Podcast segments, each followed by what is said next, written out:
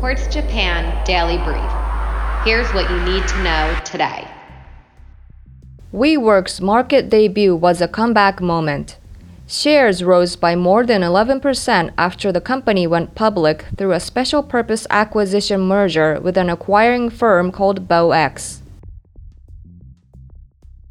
Leaked documents appear to show major countries lobbying against phasing out fossil fuels. According to BBC News, Saudi Arabia, Japan, and Australia are among those asking the UN to modify its policies.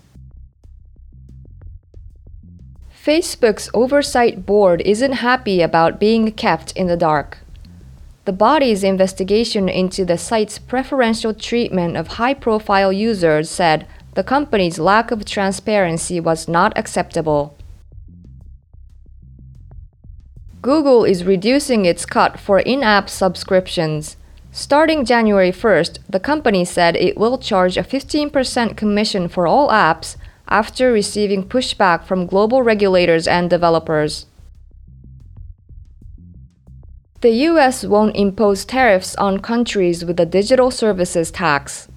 An agreement was reached with Austria, France, Italy, Spain, and Britain to eventually drop levies targeting US tech companies like Google and Amazon as a 15% global minimum tax deal moves forward. India has administered more than a billion doses of COVID 19 vaccines. While it's a significant milestone, the country lags behind others in fully vaccinating a majority of its population, covering only a little over 20% of Indians. South Korea's first homemade rocket was a liftoff success. However, it couldn't quite get its dummy satellite payload into orbit.